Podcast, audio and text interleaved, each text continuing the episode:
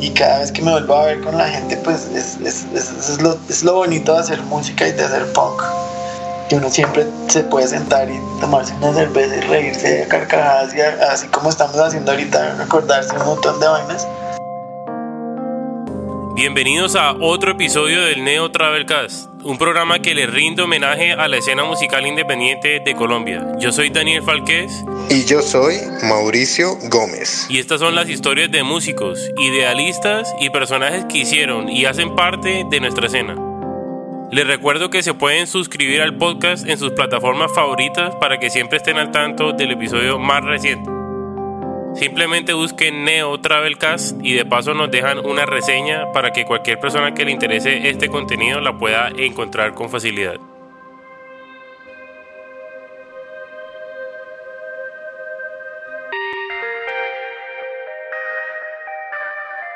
Hoy con nosotros está Roberto Pérez, el líder de la banda Area 12, una banda bogotana que durante muchísimo tiempo y pues ahora de nuevo afortunadamente ha alegrado eh, o, ha, llenado de música de música pues las tardes, las noches de mucha gente con algo que, que, yo, que yo personalmente les, les celebro mucho y es su sentido del humor.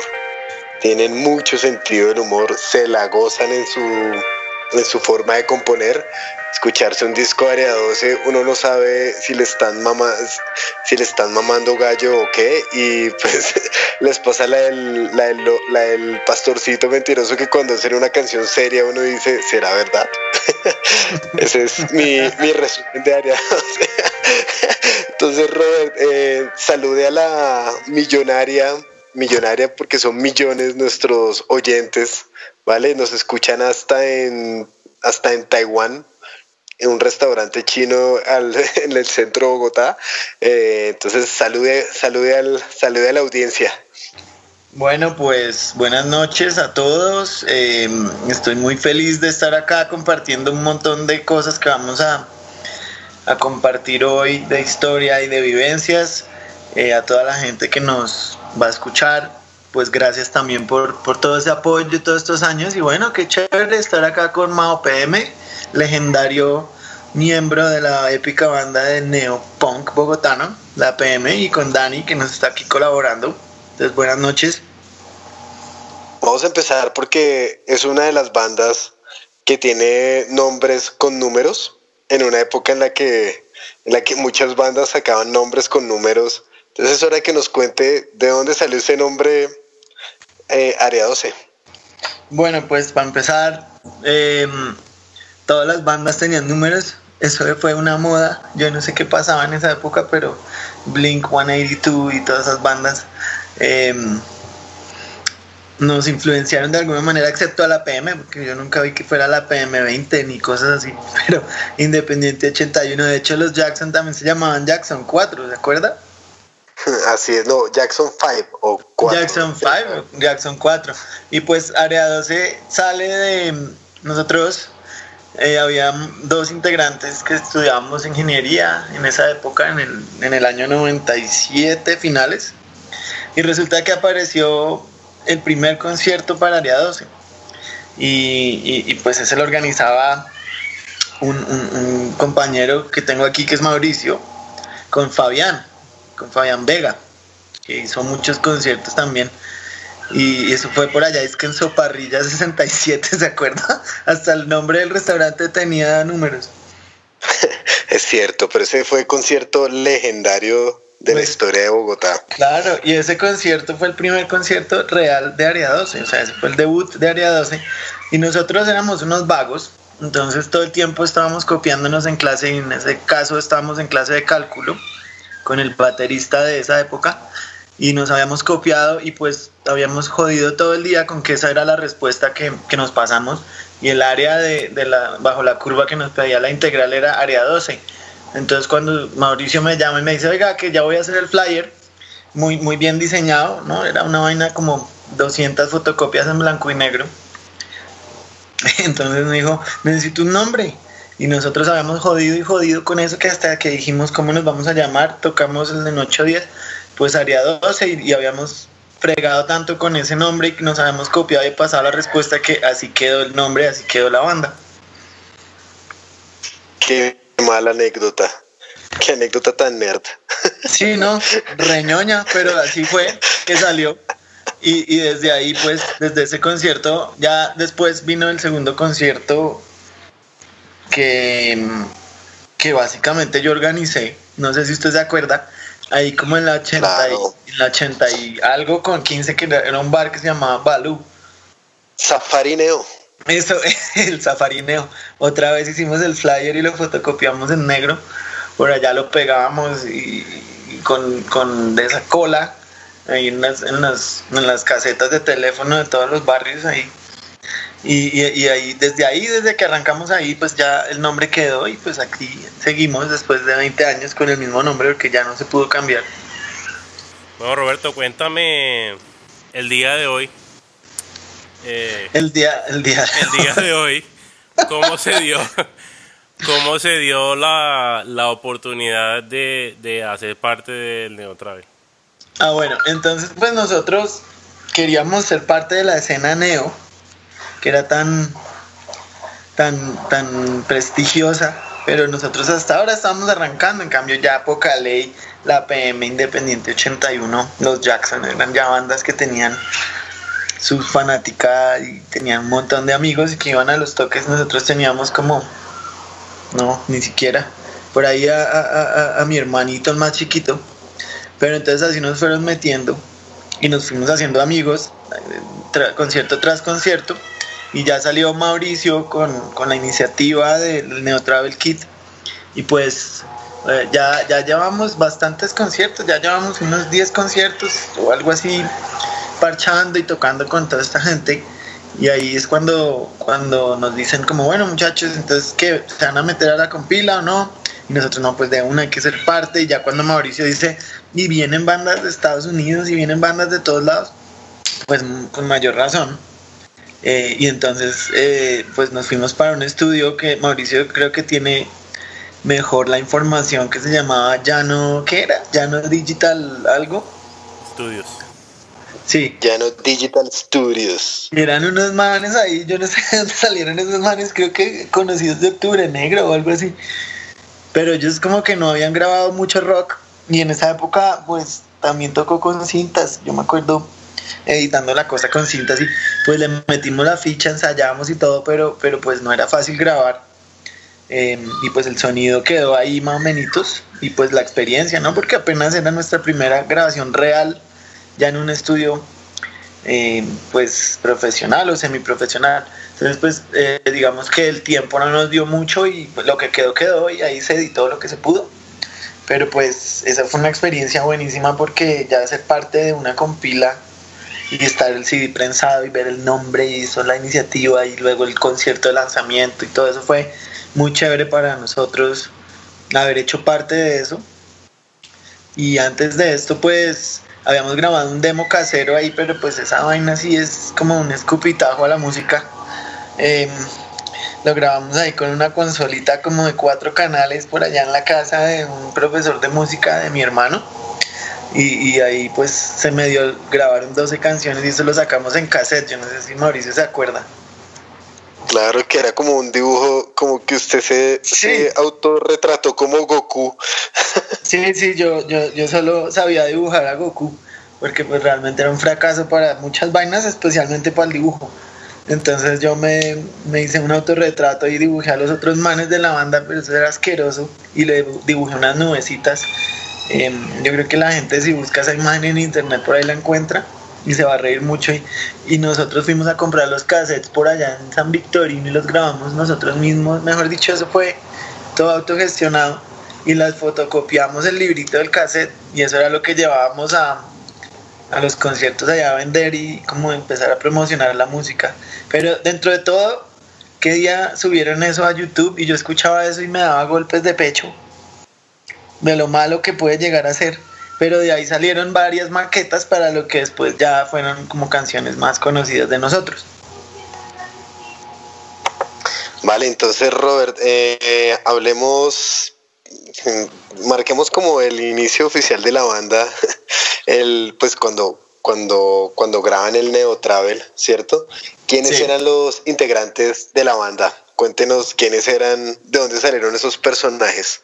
Bueno, primero era muy chistoso porque realmente todos los, las personas de las bandas tenían como su propio estilo, eh, eran todos como parecidos. Yo no sé si, digamos, los de Independiente todos eran así como reneos, recandis, repopulares. Luego estaban los Jackson, que eran unos manes ahí todos como skaters. Eh, y cada banda, Apocalei también eran unos chingos así súper como remontados en su vaina. Y nosotros éramos cuatro manes totalmente diferentes en todo sentido y, eso daba mucha gracia. Entonces, el, de, los, de los integrantes originales estaba pues yo, que en esa época tenía ahí una mecha metalera tenía el pelo ahí re largo y andaba era con buzos de Goku, yo creo que todo el mundo se reía de eso.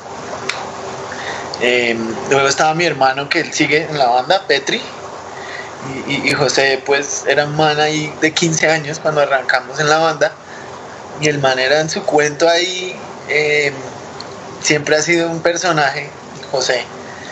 Eh, y luego estaba Juan Antonio, que era otro peladito de 15 años, que era del barrio y ese chino salía por ahí a montar tabla y era un chino calladito.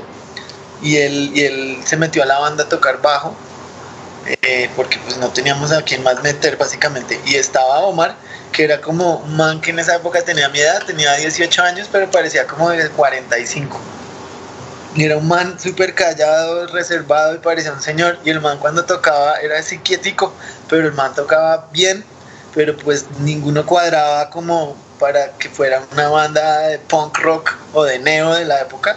Cada quien andaba por su lado, inclusive cuando tocábamos, porque éramos malos, como malos.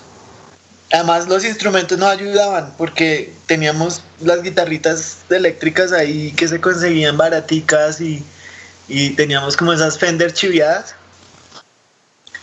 que, que cuando se las conectaba eso sonaba como una estática horrible y, José, digamos, el man aprendió a tocar batería ahí en la casa con, las ollas y con los con las porcelanas de, mi mamá, porque pues José y yo somos hermanos. Entonces todas las canciones las componíamos así y en guitarras acústicas y luego ya cuando nos conseguimos los instrumentos pues no eran los más digamos los más finos o, o algo así entonces pues el sonido también no ayudaba un poco los instrumentos en esa época. Una pregunta, ¿José todavía tiene 15 años o ya? Mentalmente, sí, más o menos como 16. ah, bueno. Pero, a mí, duplicó la panza. A mí particularmente, yo no sabía, yo no sé cuál de los dos personajes era más singular, si José o Omar. No, pues, uno de esos dos manes es el, es el que es el, es el que los va a matar a todos, el que un día va a llegar con una metralleta y va a matar a todos los neos de Bogotá.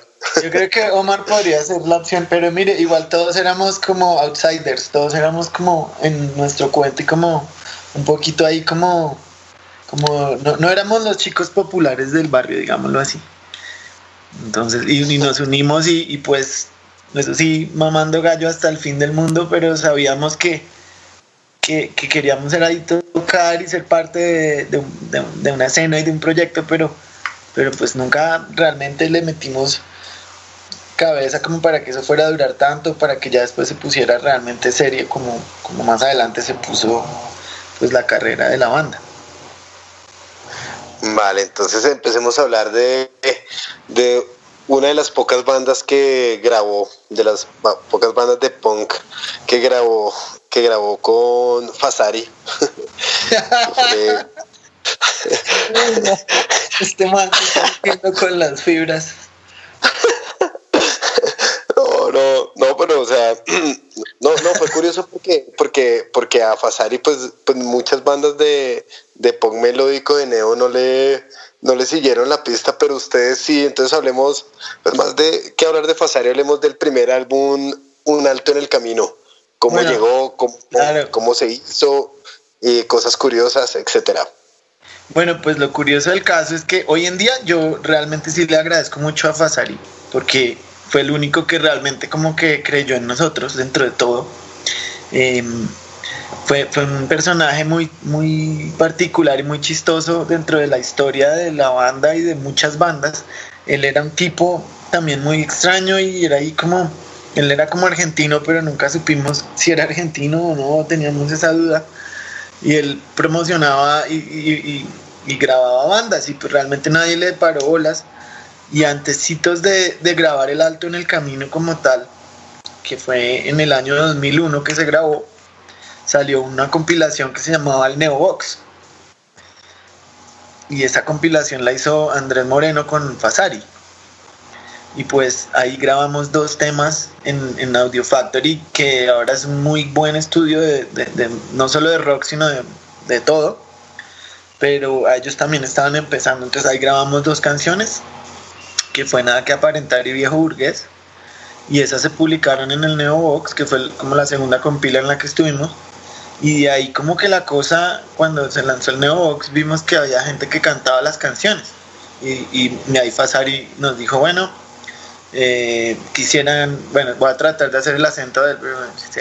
Roberto, quisiéramos eh, grabar eh, un CD con nosotros, no sé qué, pero el man nunca logró como hacer un buen acento argentino. Entonces teníamos la duda que si pasaría era o no argentino. Pero pues arrancamos y grabamos 18 canciones en Audio Factory. Em, y, luego vinimos a lanzar el, el CD nosotros en, un sitio ahí que se llamaba, uy, ya no me acuerdo el nombre, que quedaba ahí en la, en la 15 con, con 94, 95. Ustedes creo que, que, no, no, me acuerdo bien la alineación de ese, de ese concierto, pero yo creo que la PM tocó, o no sé. La PM estuvo, claro, sí. Pues, y, y, y, pues la verdad creo que Pocalé y otras bandas. Em, y, y, entonces lo, lo, lo, gracioso de la historia es que por ejemplo Fasari nos vendió la idea que él iba a ser una gran disquera y, sacó unas camisetas y pues nosotros súper super emocionados con, con la cosa. Y realmente sacó como mil copias y, y luego sacó otras mil copias. Y, creo que dentro de todo pues no sé, vendió hartas copias y ese disco se, se volvió como una, un trampolín para nosotros con varias canciones ahí como Viejo Burgués, como Por Animal, El Valor de lo Simple y otras canciones que, que, que, realmente ahí fue que nos empezamos a creer el cuenta de que sí podíamos hacer algo con la banda o, o realmente como seguir con el proyecto. Pero, pero pues con Fasari digamos que las cosas no terminaron muy bien porque nosotros no teníamos control sobre las ventas ni sabíamos qué era lo que estaba pasando, pero veíamos que la gente escuchaba un montón las canciones y las cantaba, pero no veíamos resultados, digamos, como con la plata o, o, o no había un control como tal, entonces ahí terminamos un poquito como como en disputa, pero después de eso y después de, que, de que nos separamos, digamos así, ya después nos hablamos, inclusive sacamos un, un EP con él y unas camisetas más y todo, pero, pero pues él, él, creyó en, el proyecto y, y, pues hoy en día yo le agradezco bastante porque si no fuera por ese álbum pues no hubiéramos arrancado. Roberto, cuéntame cuál es tu canción favorita de ese álbum y cuál es la que, la que menos te gusta. Bueno, pues mi canción favorita de ese álbum es difícil la pregunta, pero creería que por todo lo que ha significado es Viejo Burgués, que venía del demo y era una vaina re chatarrera y, era una canción re punkera, que generalmente nosotros no tocamos tan punkero tampoco, queríamos como meter un estilo más neo, pero esa, esa canción era como la más punkera y realmente pues se volvió como un himno para, para los fans y para nosotros y pues todos los conciertos nos la gozamos con ese tema. Em, y, pues hay una anécdota chistosa, es que esa canción salió fue porque teníamos un tío que era millonario y nunca nos daba regalos y siempre nos trataba ahí como medio medio. Entonces, entonces que José que está medio loco llegó y dijo, ese hijo de madre no nos da nada, nunca hizo mucha plata. Entonces, viejo burgués, y entonces el man se metió ahí con el cuento. Pero resulta que eso terminó siendo como todos los papás de los chinos eran el viejo burgués y se volvió como, como conocida la canción por eso y como que había a quién dedicársela. Está bueno ese cuento. y, vale, Robert. Y, la, y la peor canción para, para terminar de contestar, uy, Enrique el Punk. Enrique el Punk es una canción que hicimos por joder y resulta que a la gente le fascina. Y esa siempre nos la piden, pero realmente es ahí como unas rimas estúpidas que, que su novia, que, que, en su mano lleva un Rolex y su novia danza no FX. Y todas esas rimas pendejas y, y realmente como que a la gente le, le, pareció medio gracioso, pero uy no, esa canción es muy mala. Entonces nosotros pues siempre la tocamos, pero no la disfrutamos tanto. Pero la gente se, pues se la goza en los conciertos con Enrique el Punk y pues también reconocían ciertos personajes por ahí de la escena con esa, con esa canción. Está bueno ese cuento. Y bueno, Robert, y entonces luego, después de tres, de casi cuatro años, no, de tres años, eh, vuelven al estudio para grabar, para grabar el, el, el Si no me vas a joder en el que la portada es como usted dándole en la jeta a alguien. Sí, al hermano de Juanti. pues realmente, realmente, y, y, y Juanti, que Juan Antonio, que es el guitarrista original, él es diseñador y pues él hacía todos los artes ahí, excepto el del alto en el camino que le hizo Fasari. Pero ese arte lo, lo diseñó Juanti y de ahí para adelante todos los logos y pues él...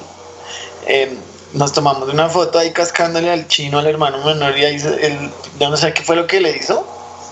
Ustedes los diseñadores sabrán más, pero le hizo ahí unas curvas, unas jodas ahí, le modificó los píxeles y, y, quedó ahí la portada ahí cascándole al chino. Y, y, nosotros pues volvimos al, al, estudio, pero sin un peso, eh, ya volvimos a Audio Factory, ya se había cambiado, ya se han vuelto gomelos y ya estaban en el 82 y nosotros pues ahí con todos los ahorros logramos como decirle a, David Celi que, era el, que es el dueño de The Factory que nos grabara.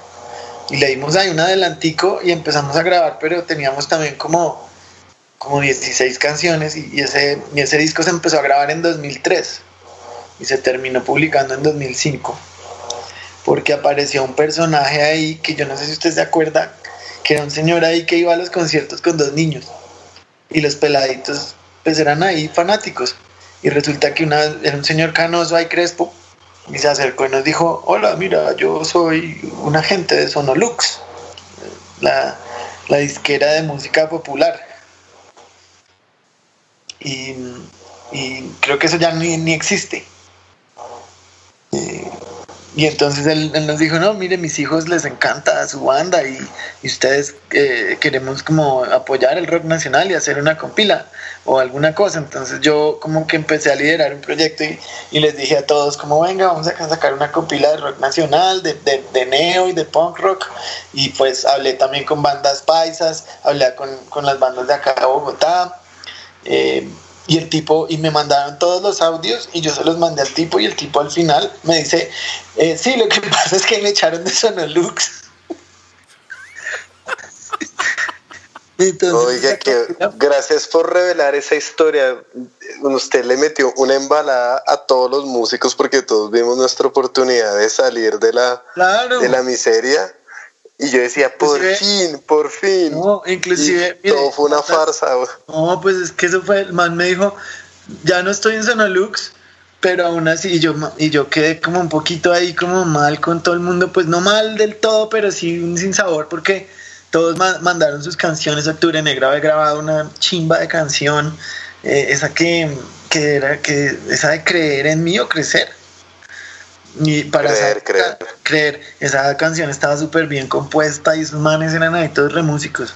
Entonces los manes hicieron esa, esa canción. Por allá las bandas paisas, hasta Tres de Corazón mandó canción. Eh, nosotros grabamos también una canción que finalmente esa canción es inédita y nunca se ha publicado y por ahí está la grabación, pero pues nunca se publicó. Eh, ustedes mandaron, mandaron los Jackson, mandó Pocaley, Independiente, Código Rojo, eh, bueno, un montón de bandas, hasta los enfermos mandaron tema, eh, Alto Asalto, y finalmente el man salió con nada, pero después los chinos como, no papi, es que nos gustaría 12, no sé qué, y el man dijo, no, pues yo voy a crear mi propio sello, ya que me salí de Sonolux, y creó un sello, y el man fue al estudio y escuchó el disco y le gustó, Y el man pues pagó el resto de la grabación y prensó el disco y no lo sacó. Entonces de ahí el man como que se volvió digamos que nuestro manager y el man como que nos abrió puertas en medios que realmente nunca hubiéramos podido lograr solos porque pues no conocíamos a mucha gente en esos medios. Entonces digamos ahí tuvimos Canal Capital, City TV e inclusive terminamos yendo a Radioactiva y llevamos una canción de ese disco que se llama Aprendiendo a Vivir y pues la verdad no nos pararon muchas bolas, pero por ahí la pusieron un par de veces, pero ahí conocimos como al, director de la emisora de esa época y pues eso también eh, después eh, se hizo un concierto de lanzamiento ahí en Salamandra y todo esto y el tipo al final pues tampoco salió, siguió metiéndole mucho y el prensó también como mil copias pero también lo mismo, ¿no? Que pasa con esas disqueras que uno no ve los resultados, pero la gente, todo el mundo tiene el disco, pero y, nosotros no recibíamos mucho, entonces también ahí como que se acabó la, digamos que la relación comercial y, no peleamos ni nada, pero pues no se logró seguir con él. Pero de ahí eso fue importante para abrir puertas en medios. Oye, cuéntame lo del rock and roll, eso cómo, qué es eso y cómo se dio. Bueno, pues resulta que después, como nosotros ya habíamos estado por ahí en City TV y ya medio habíamos conocido y habíamos hecho esos toques con mucha música y todo eso, eh, una vez nos metimos a un concurso y para resumirle el cuento, quedamos en la final del concurso con, con City TV y el Hard Café. Y, era, la final era contra The Black Cat Bone, que son unos músicos absurdos que tocan blues y son buenísimos estos manos y pues obviamente Ariada se perdió la final. Nunca hemos ganado realmente nada. Eh, y de ahí el man de Radioactiva se acercó y nos dijo, oiga, ustedes no ganaron, pero ustedes me gustan mucho, digamos, que la música que hacen y, y pásenme una canción por ahí.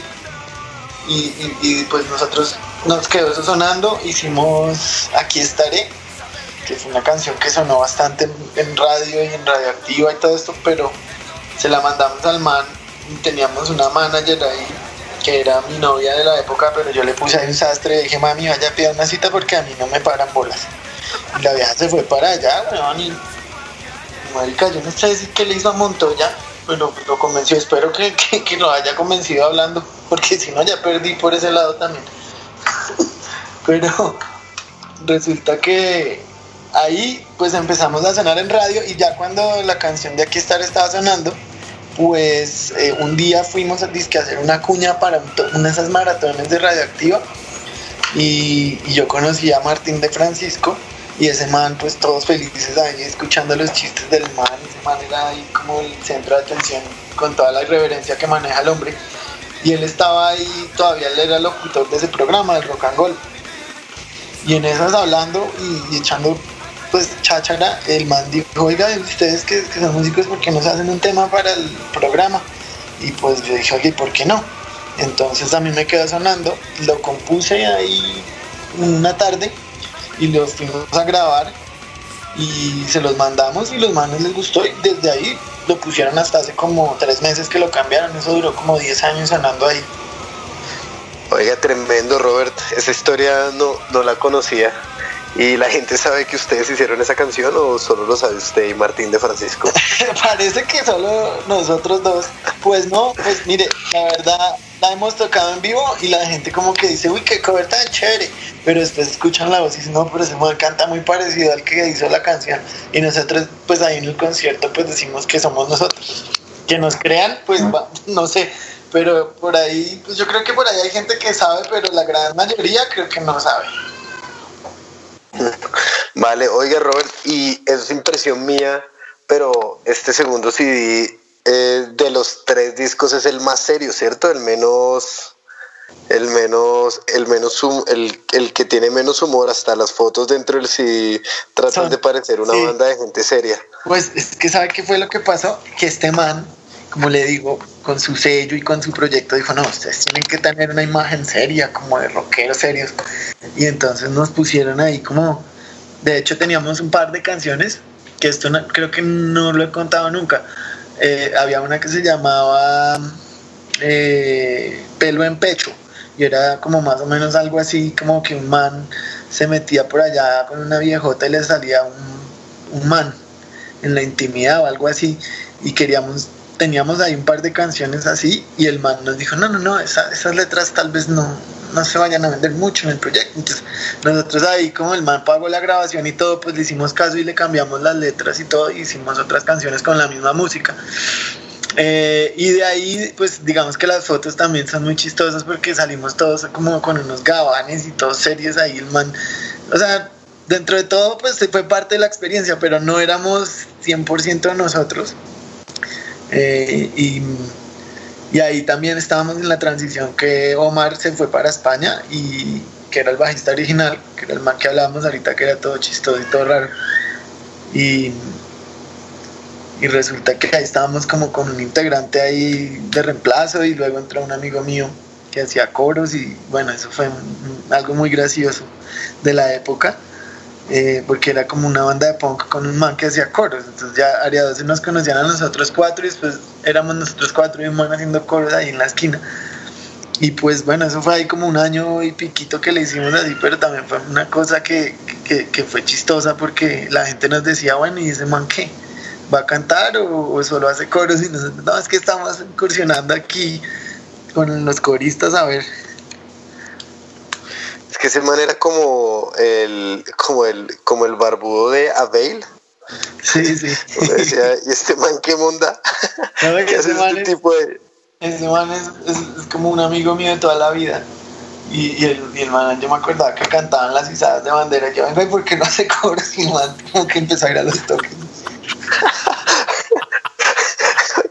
Oye, y, y por ejemplo, de de, de, todo, de, de, todo, de todas las increíbles sumas de dinero que generaba Areados en ese momento, ¿cuánto se llevaba eh, Daniel? No, pues Daniel tenía una participación, digamos que de tarima. Eh, igual, realmente, en esa época, eh, yo, nosotros hicimos, digamos que entre comillas, plata fue haciendo toques. nunca, todavía no teníamos como el eh, la, la, forma de cobrar un toque o no había nadie que nos fuera a pagar pues un toque a nosotros. Pero pues sí, su participación era como del, del sándwich del refrigerio. Está bien, ok, listo. Y bueno, entonces luego ya vamos a desaparecidos que, que en ese, pues es evidente que no quisieron que les volviera a pasar lo que les pasó con con Fasari y con el y con el y con el tipo de Sonolux. Y ya más o menos cuando uno voltea el CD dice como hecho producido por Roberto Pérez Roberto no, toque el CD no lo puede ni siquiera poner ¿qué es esa vaina? pues resulta que ya habíamos tenido tanta vaina que yo me fui eh, un tiempo del país y me puse a trabajar la situación pues estaba aquí muy complicada y me salió una oportunidad Por fin se puso a trabajar. Por fin. Dije, no, como que esto no va. Y eso fue después de que sonamos en radio y todo. Em, y yo me fui como en el 2008 finales y, pues ahorré una plata ahí en el trabajo. Y volví y entonces dije, no, ahora sí la voy a sacar del estadio con Área 12, mejor dicho, voy a hacer el mejor disco posible del mundo. Y hablé con David Celi y eso grabamos Mm, otra vez como creo que tiene 14 temas.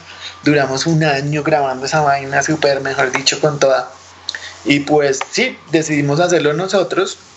Em, pensamos como no, eso hay que masterizarlo por fuera y todo, y eso lo mandamos a masterizar por fuera. Y realmente pues ahí sí le invertimos una platica, eh, pero pues allá no teníamos sello, el sello simplemente éramos nosotros mismos sacando el CD y el arte lo hizo, creo que esto no lo sabe nadie tampoco, el arte lo hizo el man, el cantante de Dirlis, eh, Camilo, el gordo. Ok, mm, ok. Entonces el man como el estatuador y es ahí como también diseñador. Yo hablé con él y hicimos todo este asunto del arte, pero resulta que hay una coyuntura y ese, ese CD no tiene fotos de los integrantes porque ahí fue cuando pasó lo que pasó con Juan Antonio y con el otro man que era el bajista y ellos salen ahí de la banda porque mamaban mucho gallo y yo estaba digamos que eh, bueno esta es mi versión puede que la versión de ellos sea diferente pero pues en resumen yo le había metido pues bastante Que, pase Juan Antonio y el otro man. No, ahí no has dicho eso, nos damos en la jeta. Lo más lindo del asunto es que lo más lindo del asunto es que Juanti, pues para hacer un paréntesis, tocó con nosotros tres canciones en el, en el Stingy Fest hace 15 días, ¿fue? 8 días. Y el man, digamos que volvió ahí a Tarima con nosotros y pues fue muy chévere porque es que realmente somos amigos de toda la vida y compartimos tanto. Pero pues digamos que Juan Antonio y el otro man se salieron en el 2009, o sea, duraron ellos gozaron mucho la parte de la radio y de los toques así, digamos que, que, las bandas que estaban ahí sonando era como Tres de Corazón, el 7 de Don Teto y otras bandas, y de ahí salieron muchos toques muy buenos, y ahí fue que empezamos como a poder empezar como a cobrar algo por los toques, pero ellos vivieron hasta ahí esa etapa y de ahí para adelante se perdieron un montón de conciertos que salieron y todo, pero fin, básicamente fue porque ellos mamaban mucho gallo con la vaina y yo estaba como muy serio con el proyecto y y pues ahí digamos que digamos que entre chiste y chanza y con también una novia que tenía Juan y todo como que el ambiente estaba un poco rayado y, y la vieja como que tampoco colaboraba mucho para que ellos dos fueran a, tocar a tiempo o llegaran a los toques. Y, ahí empezó a ver como cosas hasta que al final hubo una sesión de fotos que, que íbamos a hacer y no aparecieron y, ya teníamos ahí otros conciertos listos y pues bueno finalmente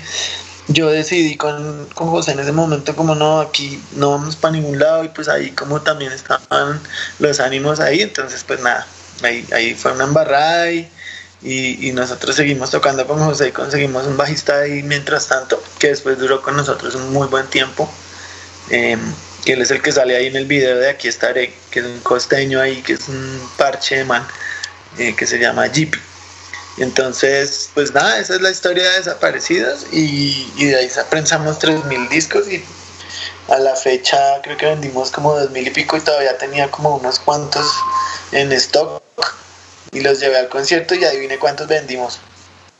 ¿Cuántos? Todos. Ninguno, papá. La gente ya no compra CDs. ahí los tenemos como decía, ah, como hablábamos ahorita ahí como de, recuerdo y de portavasos porque pues ya la gente realmente no, no le interesa mucho comprar CDs físicos. Entonces, en esa época sí vendimos un montón y como se acuerda que en esa época estaba el MySpace. Claro.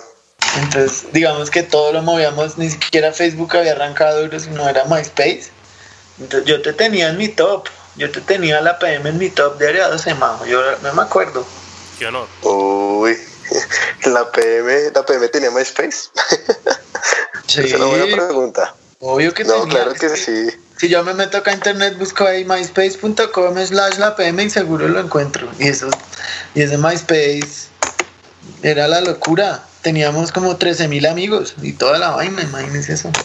Oye, vamos a dar aquí un, un paso atrás, que es que a veces me da como, como curiosidad porque eh, se burlan o o hacen comentarios así como un poco extraños de la costa.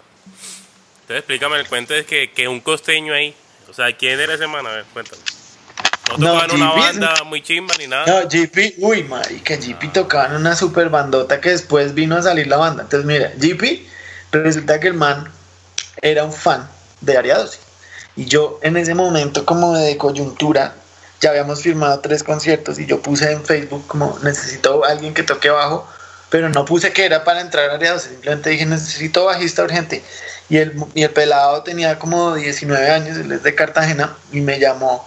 cuando me llamó, pues obviamente pues yo no, no, yo pensé que era alguien de Bogotá normal, pues digamos que las bandas siempre se han dado en las regiones, ¿no? Pero digamos que fue también muy interesante como tocar con alguien de otra región, porque pues uno conoce las bandas de Cali, eh, las de las de Medellín, las de Bogotá, pero nunca como integrados. Entonces cuando el man me llama y me botas el acento cartagenero y se ve viejo robe, que no sé qué, y la vaina, y yo, hijo de pucha, Jeepy, venga a ver, nos vemos, y nos pillamos, y el man se sabía todas las canciones. Entonces arrancamos con él, y después él tenía un proyecto, eh, una banda que se llama Moto Perro. Buenísima, ¿no? Buenísima, esa banda es una chimba. Y los manes sacaron una canción ahí con eh, que se llama, a ver si me acuerdo, que el video es con Pombo, el de el que estaba cantando en el sinsentido, que es, de un payaso. Sí, sí, yo lo vi. Eh, eh, me, estoy acordando del nombre, pero se la busco aquí. Tiene como una calidad, una calidad altica eh, el video.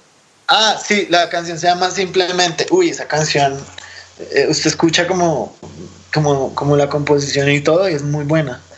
Y entonces GP era parte de eso y de hecho nosotros ya cuando GP entró a tocar con Área 12, eh, Motoperro entonces vino varias veces a tocar acá y con nosotros y lastimosamente nunca pudimos ir a tocar a Cartagena porque pues no, no sé, no se lograba digamos con, la escena que había ya digámoslo para, para este género y, y, cubrir como los tiquetes y todo pues era más complicado.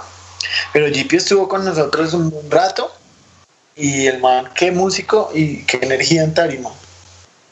Eh, Robert, la, toda la escena de Cartagena está en este momento reunida en este podcast. Bueno, pues saludos. Algún, día le tocaremos en vivo a Daniel. ¿Usted, conoce a JP? No, pero pues conozco la banda y me da curiosidad que también es bajista. O sea, los tres bajistas de Cartagena que conocemos, bueno, las tres personas que conocemos son. Eh, los tres tocan bajo. Sí. ¿Cierto? sí. curiosidad. Entonces, pues, digamos que el GP le imprimió un, un, pues, ahí sí, valga la aclaración, le imprimió como esa alegría costeña y le imprimió mamadera de gallo a la vaina y pues la pasábamos muy bueno con el hombre porque salía con unas vainas y y pues realmente sí nos oxigenó un poco porque pues nosotros rolos ahí todos ñoños y, el humor nuestro es muy diferente, pero GP trajo como toda esa caribeñidad incluida pues en, el performance del man que era muy bueno en tarima también. Ah, bueno, vamos a hacer entonces un episodio costeño. Que ya es hora de. Bajistas costeños. Bajistas costeños. Listo, se acabó el se acabó el episodio. Sí. Hola, somos tres bajistas costeños. Chao, pipi. Oye, eh, Robert, y bueno, hablemos de desaparecidos.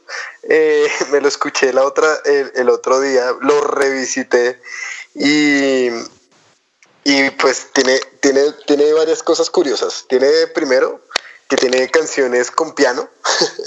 Dígame que, cuáles eran esos límites del a, donde querían a donde querían llegar con eso lo otro es que tienen pues usted siempre metía como una cancioncita en inglés pero esta vez la metió no una sino dos veces la misma canción. Y pues la tercera es eh, que, que asumo una canción muy muy, muy apropiada para la época que se llama ¿Qué hemos hecho? Que nos habla ah, y gente que, que qué, pasó ahí, ¿vale? Bueno, listo. Entonces, bueno, eh, con respecto a, la, a lo del pianito, pues nada, incursionando, ya, ya estábamos como pensando, no, podemos producir algo mucho más pro, podemos ser como Blast. 55 eh, que ellos con su piano ahí le iban metiendo entonces dijimos, no, pues chévere, vamos a meterle ahí un poquito de piano. Y pues una amiga mía ahí que se graduó conmigo del colegio, me acordé que, que era músico y la contacté y nos grabó el pianito ahí en un par de canciones. Eh, y nada, pues la verdad no, no, no, al final ya viéndolo desde, desde este punto, pues el piano ni quitó ni puso. Realmente pues ahí está la cancioncita con el piano, pero, pero no, pues nada como la alineación punk rockera de las dos guitarras, bajo y batería. Eh, luego pues sí, siempre metía como una cancioncita en inglés, pero esta vez la canción se llama Now or Never. Y pues la verdad, esa canción me gusta muchísimo porque pues tiene como matices ahí de todo un poquito como de punk, como de punk rock, como neo también, como un poquito de metal. Em, y entonces, no, sé, pues quería hacer la versión acústica y probar. Entonces en la versión acústica también hay piano, pero pues la verdad, yo nunca he considerado que yo cante bien. Eh, creo que, que ahí digamos que con la, con, la trayectoria pues hay más o menos una modula y ya medio afina, pero cantar bien nunca he considerado. Entonces, para hacer una canción ya de ese estilo de solo acústica, pues creo que hizo falta un poco y la verdad no, no quedé muy contento con el resultado final. Y, y, y, con lo que y con la canción de que hemos hecho, pues resulta que en esa época Y ahí sí, chévere hablar de eso porque resulta que todos los neos y todos los punk rockers se volvieron emo. Y las bandas, todas las bandas de neo y de hardcore se empezaron a volver emo. Y todo el mundo cogió para ese lado y My Romance y bueno, eh, pues no sé, por ejemplo ahí Tom Sawyer me acuerdo que empezó a tocar un poquito más pesado y con grito.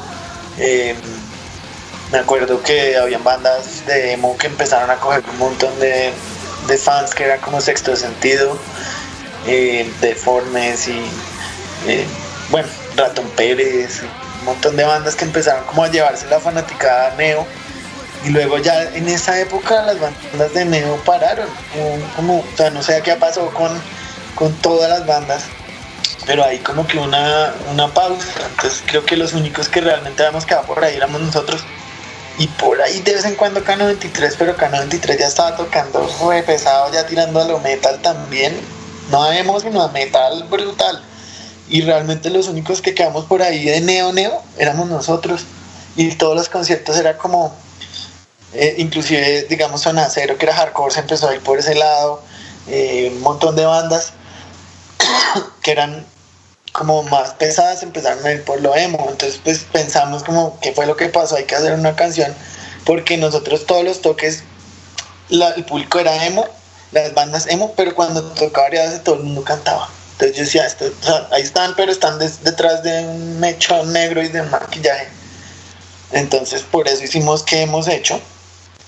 Y es ahí como balanceando un poquito y jodiendo también la vida y eso tiene unos cambios todos locos y, y para joder la vida un rato, pero pues básicamente era como haciéndonos la pregunta qué pasó y era como la continuación de Enrique el Punk, como que primero era Enrique el Punk y después se volvió emo y terminó como como, como poniendo ese delineador y maquillándose y, pues ahí un poco frágil la vaina.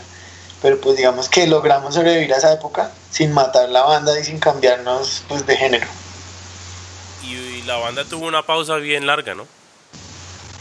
Eh, sí, fueron tres años. Eh, pues es que después de esa época del desaparecidos, ya estábamos, digamos que, eh, terminando esa etapa de, de, ese CD y ahí fue que nos salió, digamos que uno de los conciertos más como chéveres que hemos tenido y más grandes, que fue el concierto con Escape.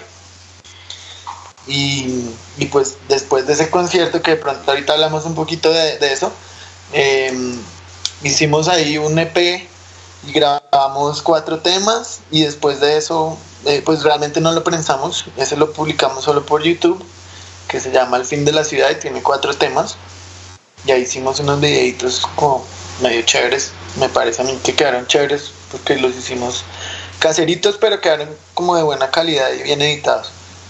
Y, y de ahí pues a mí me salió una oportunidad para trabajar afuera otra vez, pero esta vez como más seria la cosa. Y yo me fui y estuve tres años por fuera, entonces la banda estuvo pausada hasta hace ocho días que volvimos en, en escena con el concierto de, digamos que también cayó que, estamos celebrando los 20 años. o sea que la banda estuvo, o sea, después del 2012, ¿pararon hasta ahorita? Eh, después del 2012 sí seguimos tocando. En el 2000, hasta el 2015 tocamos.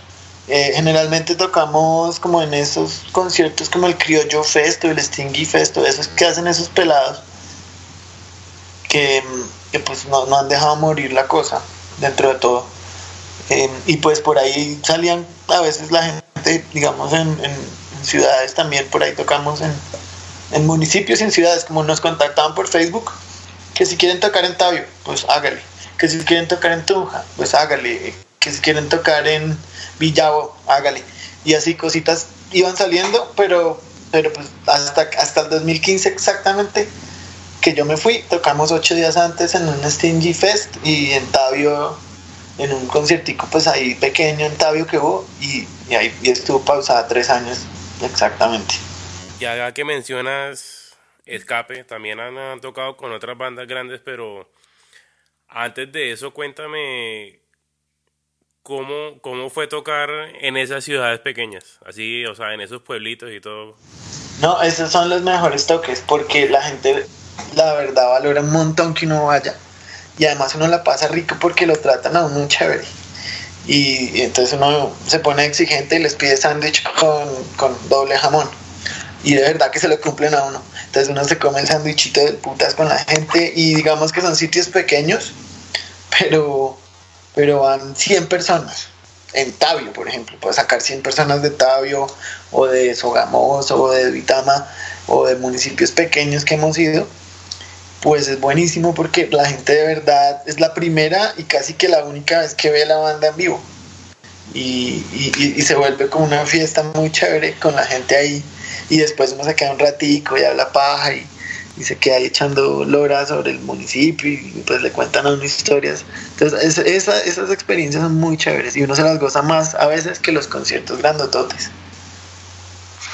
Vale, y, y cuál es el, no sé si es el de el de el de escape, pero ¿cuál es el concierto para usted el, concierto en el que dijo, uff, Aria 12, mejor dicho, con toda? Pues hay aparte del safarineo. Aparte del safarineo, no, de, de hecho el de escape fue eh, uno de los más complicados y de los más sufridos. Por, por, por, mucha vaina y por la responsabilidad que es abrirle a una banda como Escape y tener un público bastante fuerte eh, mucho skinhead y mucho mucho punkero y mucha vaina y pues a uno como que le tiraban duro porque sonaba en radio. Entonces ese concierto pues fue una locura y además tocamos con otra banda muy grande alemana que se llama Die Totenhausen que son como los Ramones alemanes. Los manes son por allá. Bad Religion les, abre, les abre a ellos en, en Alemania. Una vaina así la locura. Sí, ellos realmente son, ellos cierran el Rock and Ring, o sea, Rammstein les abre. Y esos manes tocaron con nosotros y, y, realmente fue un honor y, además porque les prestamos el backline nosotros porque la producción nos dejó mamando y, nos tocó conseguir nuestro propio backline porque Escape no nos, prestaba el backline y nos tocó alquilarlo y, al final tampoco se los prestaron a ellos y al final nosotros terminamos prestándole el backline y ellos nos hicieron como la ingeniería de sonido y pues eso fue la experiencia chévere, pero el, concierto como tal fue muy estresante para nosotros. Pero para responderle a Mao, hay dos conciertos que realmente yo dije, uff, aquí ya es lo que es. El primero fue uh, un concierto que hubo en, ¿en qué? en, Plaza de las Américas eh, que era una maratón ahí de, de, radioactiva, pero era gratis. Y entonces cuando nosotros llegamos, eh, tocaban varias bandas nacionales y habían más o menos alrededor de unas 5.000 personas en todos los pisos de, de, Plaza de las Américas. Y apenas nosotros nos montamos al escenario, la gente empezó a gritar. Y pues ahí realmente sí, en ese momento uno se cree el cuenta de que, de que, de que, de que algo estaba pasando y cuando tocamos la canción que estaba sonando en radio, la gente empezó a saltar tanto que tuvieron que parar el concierto y decirnos como cerraron los micrófonos y nos dijeron por favor controlen la gente porque se va a caer el centro comercial literalmente. Con, eso tiene como cuatro pisos y unas barandas y toda la gente estaba ahí abajo y nosotros dijimos bueno muchachos vamos tranquilos, eh, todo bien, con calma y en ese momento volvimos a arrancar la canción y peor que se pusieron a saltar y a apoyar y entonces no pudimos tocar más, tuvieron que cancelar el concierto, pero la gente seguía gritando y cantando la canción sin, sin los instrumentos. Y, y al final de ese concierto pues nos quedamos ahí porque la, la emisora se fue y nos dejó ahí con el problemita del, de la gente que estaba como con las ganas de seguir tocando. Y nosotros nos quedamos con la gente regalando un montón de afiches y de cosas y con tomándonos fotos y un montón de vainas. Ahí duramos tres horas pero ahí fue que yo dije uy esta vaina por fin por fin y eso que ese concierto por ejemplo nunca nos lo pagaron ni nada pero no es eso no, no es porque lo paguen o por la plata sino por lo que realmente usted logra con la música o lo que se logró en ese momento. Y el otro concierto así brutal que yo digo que fue el mejor y no solo por la historia del concierto, sino por cómo salió, fue un festival que armamos en un parque, yo creo que Mauricio se acuerda, en la 170 con Boyacá, ahí al ladito de, Carrefour, donde era Carrefour, que hoy en día es Jumbo, eh, en el 2003, y se llamaba el Tribu Urbana 2003, lo, lo pusimos así. Y fue como el primer festival del género, de Neo, como tal, cobrando una boleta en donde logramos que hubieran 1500 personas pagando una boleta al aire libre. Era como una especie de rock al parque, eh, pero pues pagando 10 mil pesos que costaba la boleta.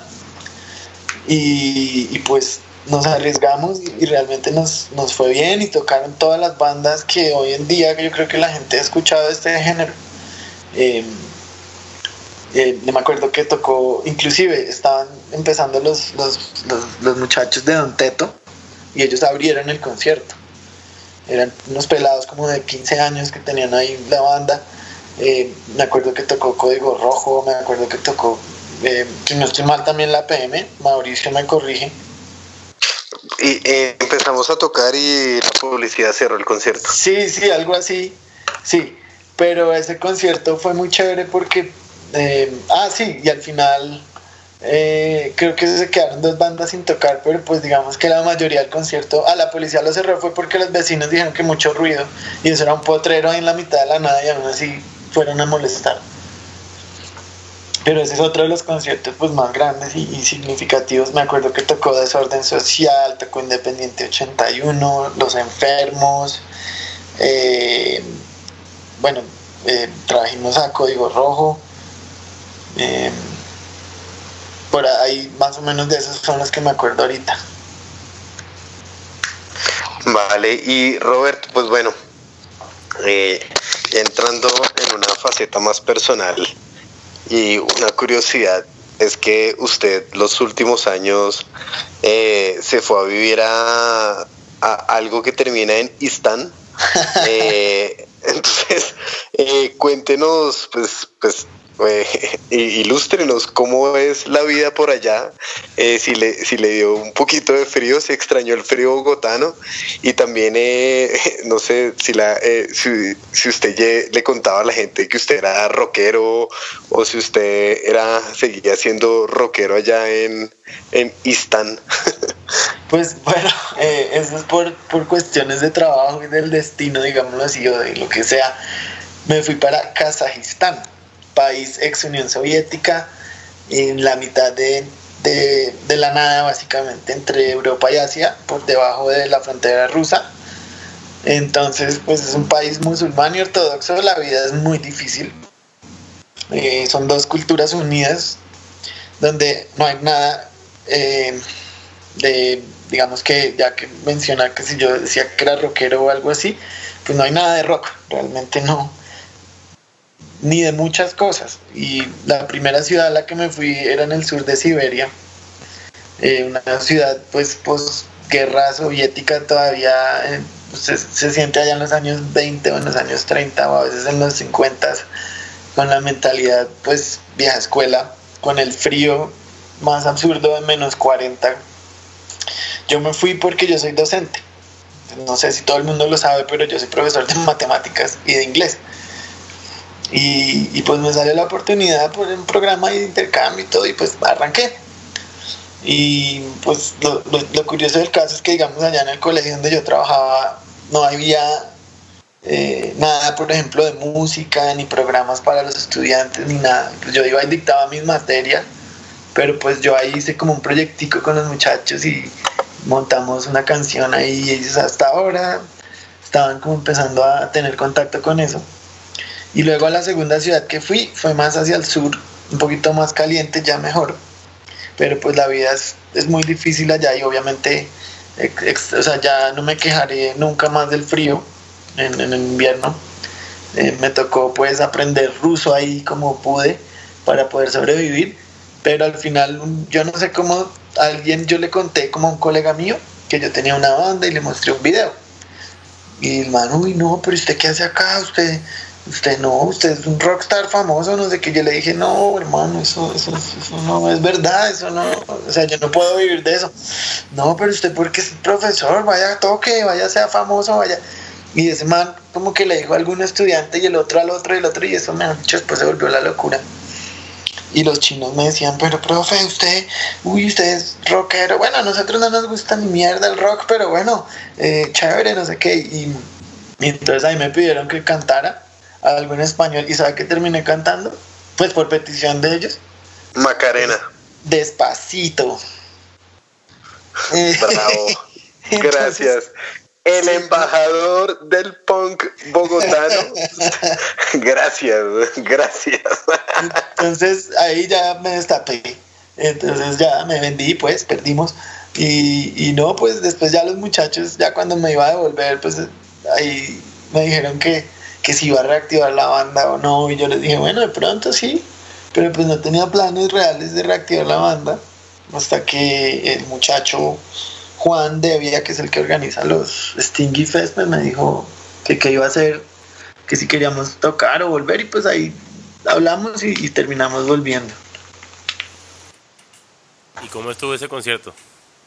Uy, el concierto estuvo genial. Eh, habían alrededor de unas 600 personas.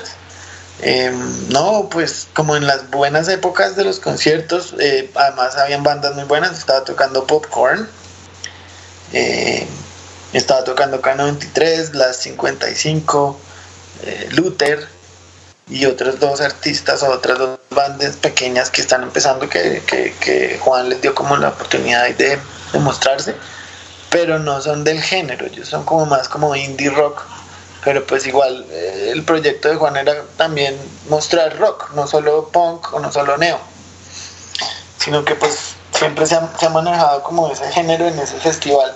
Pero la verdad estuvo muy chévere, buen sonido, cuatro cuartos hizo el sonido y la energía de la gente. Lo que pude ver es que ya digamos los conciertos ya solo son mayores de edad, las nuevas generaciones como que no van o no conocen de esto mucho y ahí es como que de pronto que volver a retomar para llegarles como a los menores porque antes los conciertos eran solo menores de edad. Y hoy en día pues yo vi solo gente mayor y pues era un bar estaban vendiendo pues cerveza y todo, entonces, pero también vi, digamos ahorita que estuve en el concierto y esto, eh, antes eran solo manes y por ahí iban pues unas pocas mujeres a, ver o acompañaban al novio y ahora era como un poquito el mismo número de manes y de, mujeres. Y de hecho pues mujeres muy bonitas y todo yendo al concierto. Y yo decía oiga pero cómo ha cambiado el asunto antes eran solo los amigos y manes ahí a la lata. Pero hoy en día como que ya la gente que estuvo en el Stingy había de todo un poco de, de, hombres, de mujeres, de varias edades, ¿no? También digamos que no solo había gente joven, sino había gente como de nuestra generación, también ahí vi harta gente que quiso ir a ver las bandas y, a gozársela un rato, entonces pues sí estuvo muy chévere el, el, concierto, por ahí subimos unas fotos al Instagram y al Facebook para que la gente se meta y mire. Y ahí sigan como eh, pues entre todos seguir como manteniendo esto vivo. Bueno, ahí vamos a poner las fotos de todo eso y, bueno, cuéntame entonces cuáles son los planes ahora. Pues ahora que volvimos ya como que nos dieron ganas de volver a tocar en forma y queremos grabar, entonces por ahí vamos a grabar un par de canciones.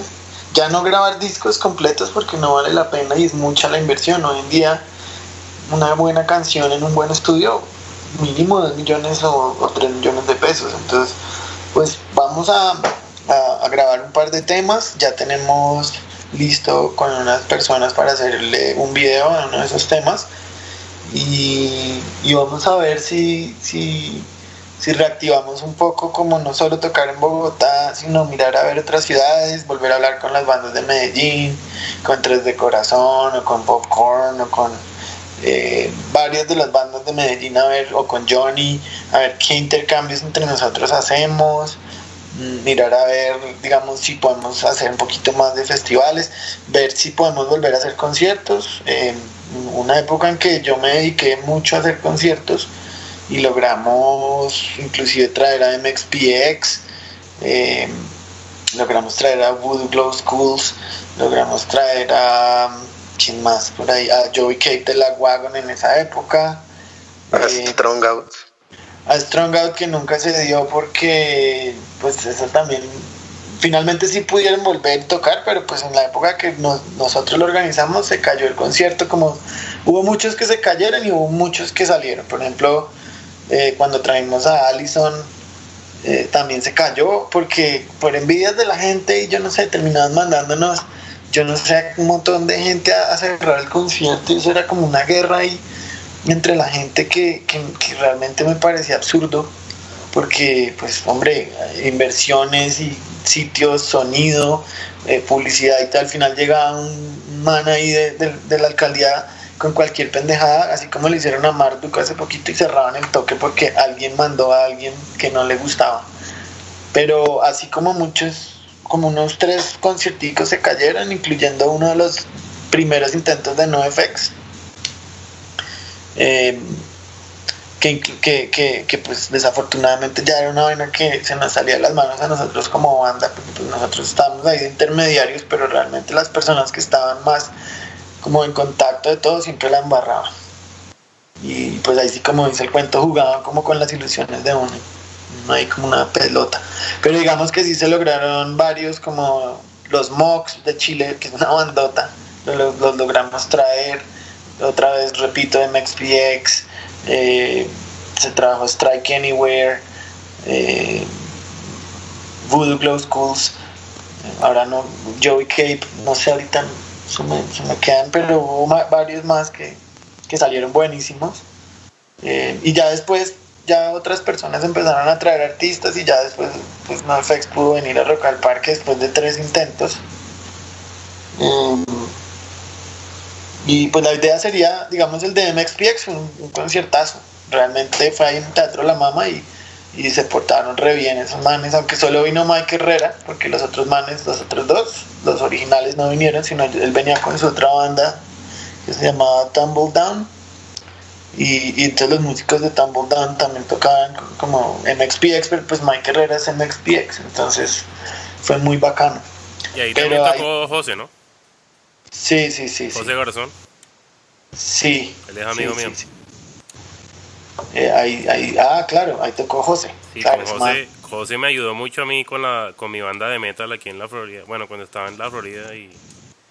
Oiga, chévere. Este man es un bacán, sí. Súper, súper bacán. Y, y, pero mira, mira que por ejemplo en este concierto faltó mucho apoyo, mano. O sea, necesitábamos 500 personas para poderle pagar a MXPX y pagar gastos. Y fueron pagas, fueron 350 personas. Entonces nos hizo falta plata. Al final nos tocó como ahí decirle al man como, oiga, hicimos todo lo posible.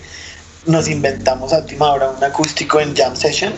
Y el man fue y tocó ahí en una de esas salas de ensayo y metimos como 50 personas pagando 10 mil pesos para que vieran al man tocar 10 canciones acústicas y con eso logramos terminarle medio ahí de pagar. Pero pues es complicado y más cuando la gente misma de, del mismo género y del, del mismo medio pues se, encarga de dañar los otros conciertos de los demás. Entonces, eh, pero pues si, si, si se puede, la idea es seguir intentando ver qué se puede hacer. Ahorita, por ejemplo, los muchachos de Don Teto pues ellos lograron una cosa que realmente nadie logró de verdad, eh, que fue pues volverse realmente mainstream y, sonar realmente bien en otros países y todo. Eh, y, ellos ahorita pues organizan conciertos grandotes como el Día del Rock y otro tipo de eventos y pues hombre pues hay que apoyarse en las personas que realmente lo han logrado y hay que reconocer las cosas y, ver qué se puede hacer con ellos o qué se puede hacer para seguir haciendo toques no solo de bandas locales sino ver cómo también se pueden traer otras bandas del género y seguir como moviendo el asunto. Esos son los planes ya vale. Vale chévere. Robert eh, gracias por la por, por eh, por la, por la reflexión dramática de, eh, por favor en la edición Dani poner ahí música, música. eh, el pianito. música, música. no yo sí. soy un artista soy insensible. Yo, yo tengo una, una, un alma de artista. Ay. bueno y bueno entonces eh, Robert ya para cerrar esta amena conversación quiero que nos cuente lo mejor que le ha dejado a usted pues eh, el rock o la, o la vida con Área 12. Cuéntenos qué, sí, o sea, qué es lo, qué es lo, qué es lo más grande que le ha dado esta experiencia. Eh, bueno, pues la, la, verdad, para serle sincero, me dio la EPS de por vida, me dio la salud de por vida, eso se lo agradezco a 12, porque gracias a eso yo me, yo me afilié a Psycho como, como compositor. Y entonces los manes me dieron EPS por vida, o sea que ya puedo sentarme a tocar guitarra y al menos puedo ir a la clínica. Gran historia. Pero, pero pues realmente si voy a la EPS no me van a atender un culo, pero pues ahí la tengo. Entonces gracias a Dios por darme la EPS, que era más pero ya me cambié porque eso era una chanda. Y aparte de esto, nada más le da Ariadoce. No, de resto pues, a ver, eh,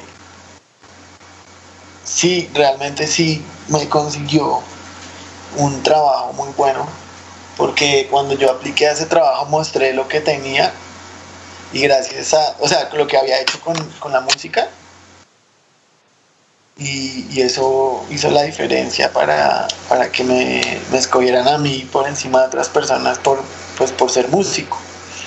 Y, aparte de eso, lo, que más bacano nos ha podido dejar es como todos los recuerdos y las vivencias y, los amigos y la gente que uno conoce en, en este cuento y todavía me hablo con muchos y de hecho trabajo con varios. Y cada vez que me vuelvo a ver con la gente pues es, es, es, lo, es lo bonito de hacer música y de hacer punk. Que uno siempre se puede sentar y tomarse una cerveza y reírse de carcajadas y así como estamos haciendo ahorita recordarse un montón de vainas.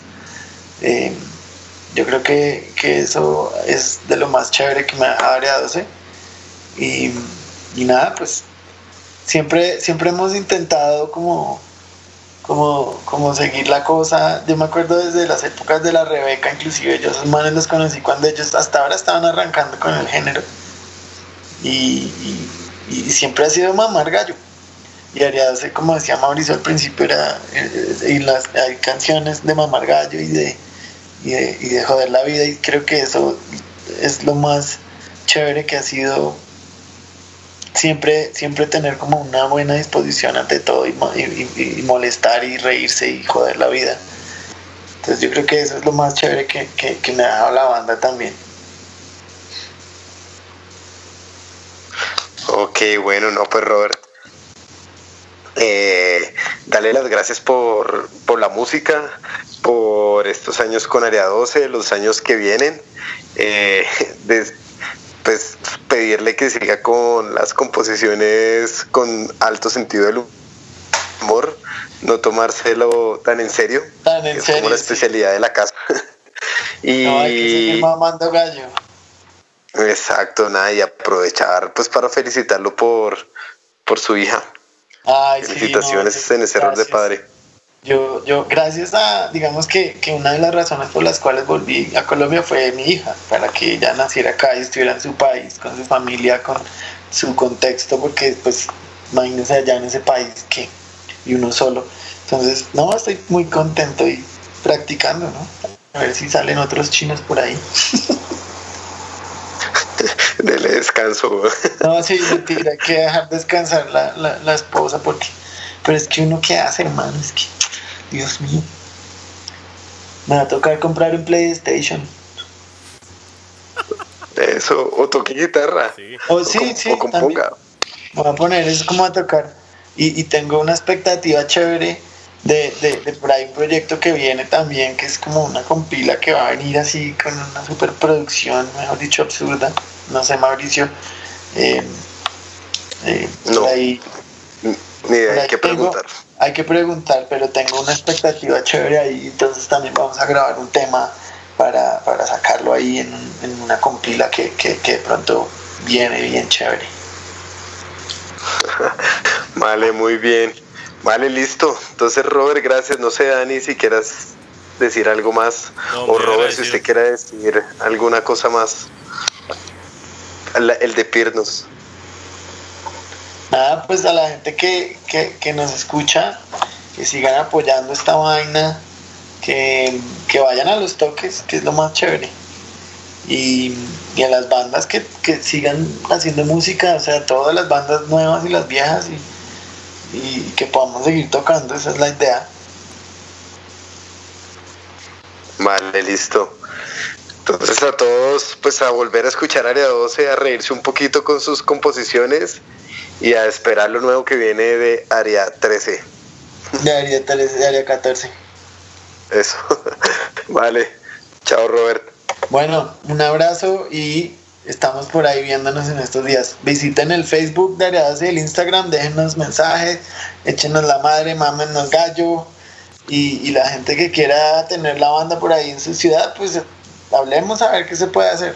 Pues contáctenos ahí por las redes sociales también. Vale, listo. Bueno, entonces se me cuidan mucho y muchas gracias y, y a seguir esto, a mantenerlo vivo pues. Muchas gracias Tropical Punk Records también por todo lo que ha hecho por, por la escena.